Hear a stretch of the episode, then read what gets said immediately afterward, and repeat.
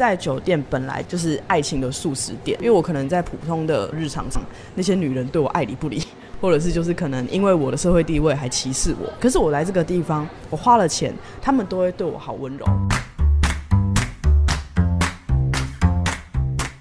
欢迎收听，别叫我文青。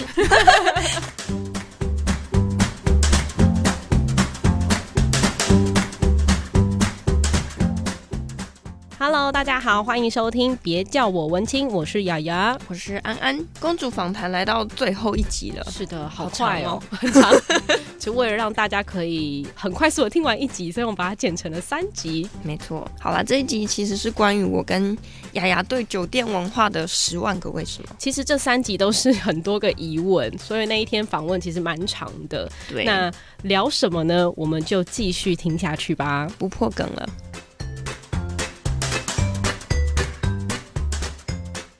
过应该也很多在酒店上班的公关们会爱上客人吧，或者客人爱上公关，啊、那应该很多经验吧？啊、很惨，我们应该所有人都发生过。爱丢卡惨戏，有有人没有发生过，啊、有人没有，有有为数几个小姐没有发生，但是基本上我个人觉得很少。就算没有跟客人真的谈恋爱过，但我跟你说，彼此爬上床的几率也都很高。哦，对。你是说非商业上的，就是对，就非商业、嗯、情感上的，因为我觉得小姐真的你在那样的工作，有的时候真的很难抵挡。有一些客人，比如说，哎、欸，他长得又是你的菜，嗯、啊，人又好，然后又常常来找你，每天问你吃饱没、睡饱没，聊得又开心。就讲难听点，其实我觉得很多人都会，应该正常，心是肉做的，心都会有一点沉船的感觉。那经纪公司这边会不会要求严禁说公关不可以跟客人谈恋爱？哎、欸，我们是不会那么严格的要求这件事，但我们会不希望，因为我自己也当过小姐，我是可以理解这件事情的。对，因为我也曾经跟客人交往过，对，而且一交往就是三年。哦，对，是单一关系的三年。嗯、对对，因为我本来就不会经营恋爱课，那很难。嗯、我也是比较喜欢跟客人交朋友的那种。哎、欸，可是我在这边额外问一个问题，就是如果你是跟客人谈恋爱，嗯、就是有稳定的关系，嗯、你不会担心他在？再去酒店不会啊，我觉得那个完全就是呃看个人，因为客人还是很多种，因为他们也是人，每个人的个体本来就是不一样。对啊，你觉得这个人你交往过，你认识他，你就知道他绝对不会去找别的人，就是绝对不会去。但是你一就是你觉得这个人让你超没安全感，不管那个人他找的对象到底是不是酒店小姐，对，因为我曾经交往过的客人，我们的关系就超单一的，但是反而是我不是跟跟客人的交往的关系。他就一直 哦，我觉得这里就有一个刻板印象，就会是说，其实这个东西，它不管是做哪一个行业的，或者是你的出身背景是怎么样子，它其实都一样，会遇到的的问题都是一样的。确实，本质是渣男就是渣男，不管他是怎样，不管在哪里认识，他是男人还是客人。对对对啦，对，但是我们我可以理解小姐会晕船，因为通常啊，就是我在这边面试的小姐，她们都一开始跟我说啊，不会啦，怎么可能晕船？到后面绝对晕船。对，反而是没有讲这种话的人都没有，就比较不会晕船。哦，对，一口咬定了后面通通都晕船的。对，那在酒店本来就是爱情的速食店，就是去那边可以很快的就购买到亲密的关系。对对，很快就购买到。最温柔、最最柔软的样，就是别人对待自己的方式。嗯、那大多数的客人都是去买这种东西，嗯、因为我可能在普通的日常上，那些女人对我爱理不理，或者是就是可能因为我的社会地位还歧视我。对对，可是我来这个地方，我花了钱，他们都会对我好温柔，对，或者他们都会对我很好，或者甚至会给我一些我平常没有的红利。对，我在这边可以当一个。呃，被教育是应该成为那种男生的男生，嗯、我可以在这边拥有男子气概，也是对，类似这样。他们很多人都是去买这种东西的，嗯、但是在酒店的场域里面，人与人之间最直接交流的，也就是情欲，就是情感跟欲望都是对，因为贴上去是亲密接触，对你温柔那是情感交流。有些小姐对自己温柔，我也想要对小姐好，在这个过程中就很容易发生晕船这种事情。嗯，对，所以这完全是可以理解的。这也其实我以经纪公司的角度来说，这也是职业风险之一。呃，对啊，对，也算是职业伤害之一。对，对某某种时候，它不一定是伤害，但绝对是风险。因为你谈了恋爱，你可能就说我不想给别的男人碰。可能我去上了班，别人男生碰我，我觉得好恶心，因为我有男朋友。嗯，就会开始有这样的状况，所以就会变成职业风险。因为你就会开始变得不敬业，但是那个其实也没有错啦。比较尴尬的事情，你在这边贩卖的本来就是你的样子跟你的感情，或者你塑造，其实每每一个小姐都是演员啦，对啊，看你能不能有一个自由切换的开关，你可以切换你的角色，我是小姐，我是我自己吗？对啊，如果可以自动切换的话，他们可能就不会那么容易晕船。嗯，对。但是如果开始抽离不了那个角色的话，就可能很容易就晕船了。但是公司不希望，因为通常就为了小姐好的角度，会跟小姐说。你如果谈了恋爱之后，如果客人今天要求你不要去上班，哎，我养你，他可以养你一辈子吗？风险太高。对啊，对，他今天说你养你一辈子，那明天后天会不会改口？不知道，口头约定都不算约定了。年后你变黄脸婆的时候，还会养你？对啊，真的。对，对啊，很说什么？我每个月不管是不是做公关，一般的行业也是这样。嗯嗯。可是因为你你做公关，你要想想看，一开始客人会喜欢上你。就是你的这个人，就是你的皮相，然后可能跟你贩卖的东西，所以对于客人来说，他跟酒店公关在一起的风险是：我今天跟你在一起，那个你是真正的你吗？还是我用钱买来的你？嗯、所以对于小姐来说，他们会担心说，这个人他。好，要养我一辈子。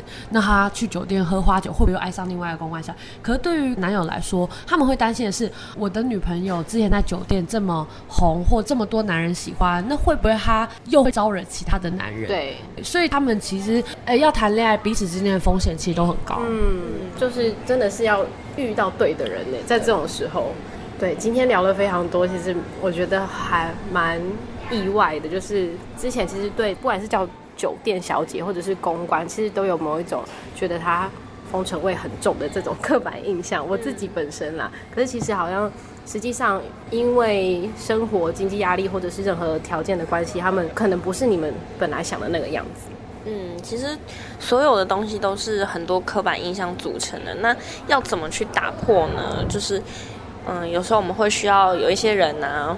站出来，或者是说他们亲身经历的事情分享出来，才可以让我们正面的去看、去面对、去理解。嗯，然后最后可能就是相互的包容。没错。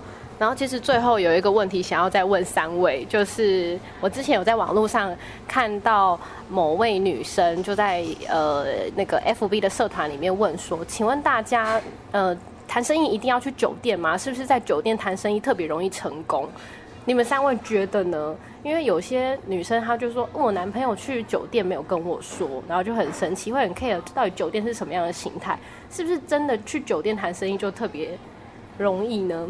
因为去酒店一有美色，二有美酒啊，而且我跟你说，三大喝酒醉了就会很容易就会说好，对。但是有一个我我不晓得啊，但是对于可能某些客人来说，当他们喝酒醉答应好的生意，可能又忘了。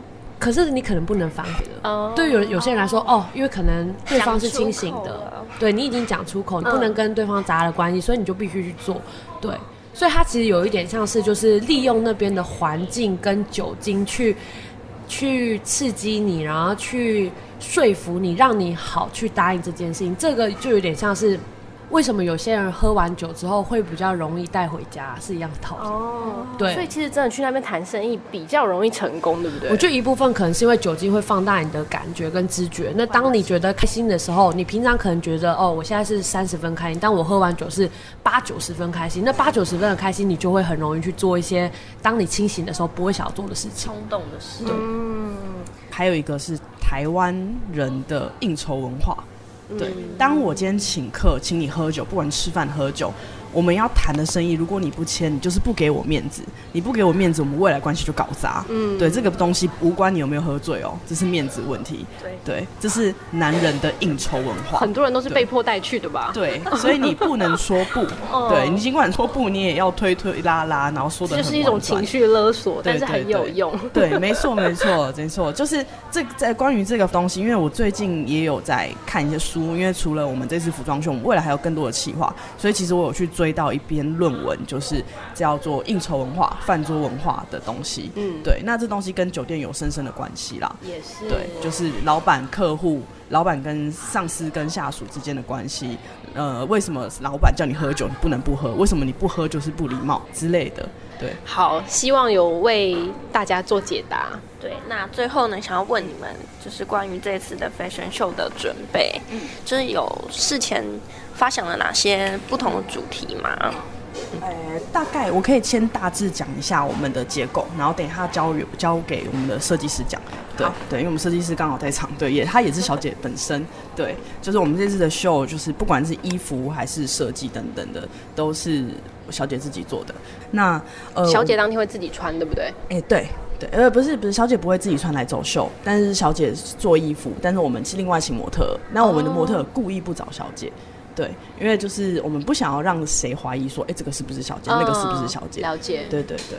那，诶，我们的秀大致是这样，就是我们秀会有分两种形式的服装，对，然后其中一种形式是普通小姐的衣服，就是我们普通可以穿上去上班的，对，礼服、小洋装，还有那种喷天高的高跟鞋。然后在另外一个阶段的服装就是。呃，比较一抽象，然后比较一些意识形态的表现，可能悲伤的表现，就是、嗯、呃，可能就是用黑色啊，或用大绒面什么东西做成一个立体的形状啊，或者有些直接做成泪滴呀、啊、之类的，然后有些甚至是手上抱着小孩，然后一手拿着酒瓶这样的状况，因为我们要象征有一些小姐是其实都是妈妈，对，然后有些是象征的圣母的形象，因为就是小姐其实我们在以往的讲座都会说。酒店公关其实是夜晚的智商师，嗯，对对，因为就是虽然我们可能没有智商师那么的专业，可是我们通常都要。接收客人的负面情绪，然后我们都要投以他们温柔或者正面的表示。是对，所以我们就是用了这些很多小姐会的职业伤害，还有小姐的个人处境，去做了一些衣服上面的转化。嗯，大概分这两种。了解。对，好，我们给设计师。设计师有要稍微简单的说明一下就好了吗？不要透露太多，因为我们还是希望大家在一月四号的时候可以亲自来看。反正就是主要是借由服装去探讨一些酒店里的议题，比如说可能像身体劳动的部分，那我们可能就会用一些比较像是人体器官的方式去制作服装，对，然后就是去模拟可能小姐她在上班的时候，她可能会伤害到哪一些身体的部分，对。然后也会有一些可能呃阴道的意向，因为其实对于很多公关来说，其实客人他看到我们，并不是像是看到一个人，他可能只是。看到下体，嗯，就他可能看着你的脸，但想的是别的东西，嗯，对，所以我觉得我们就是把这个东西强化，然后可能放在服装上面，然后也有一些可能跟性骚扰有关的，跟酒有关的一些服装。好，所以大家可以期待一下。补充一下的事情就是，我们这次服装秀所有的营业收入扣除成本的部分，会作为工会的准备基金，嗯，所以我们到时候是一个人都不会拿多出来的一毛钱。对对对，我们是没收入的，我们要准备做基金。谢谢。整整三集的公主访谈，相信大家有对酒店的文化更加的了解，而且我们也为各位解密了很多酒店公关的生活。没错，如果你还是有满肚子的好奇，想要得到答案，也欢迎上别叫我文青的粉砖留言给我们。是的，缺大家的留言而已，大家不要只顾着按赞好吗？那久闻不如一见 Fashion Show 的售票，它卖到一月二号，所以有兴趣的话，可以去他们的粉砖找这些资讯。或者是可以直接跟我们接洽，我们也可以帮您做联系哦。今天的节目到这边告一段落了，大家拜拜。喜欢今天的节目吗？别叫我文青，粉专跟 Podcast 同步开张喽！想跟我们分享或是了解更多节目当中提到的展览、募资、活动资讯，就来找我们吧。Coming soon，对，没有我在找那个，好，我找到了。